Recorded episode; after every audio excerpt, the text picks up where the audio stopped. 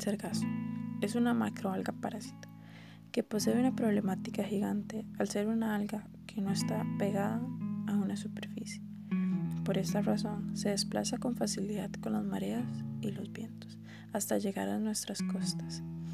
Esta alga es sumamente peligrosa cuando llega a nuestras playas en grandes cantidades, ya que funciona como malla para los animales marinos y estos mueren atrapados. Muchos expertos tienen sus teorías sobre el alga, pero todos llegan a una misma conclusión. Además de afectar la estética de las playas, se menciona que esta alga necesita mucho oxígeno, lo que hace que el ecosistema muera poco a poco. Los expertos dicen que si no se realiza un cambio en un promedio de unos 5 años, muchos de nuestros corales, pastos y animales marinos habrían muerto. La reproducción masiva del alga aún no se ha comprobado por qué se da, pero los expertos tienen teorías que dicen que podría ser por el cambio climático, el enriquecimiento de los mares con productos químicos, pero realmente no importa cuál sea la causa.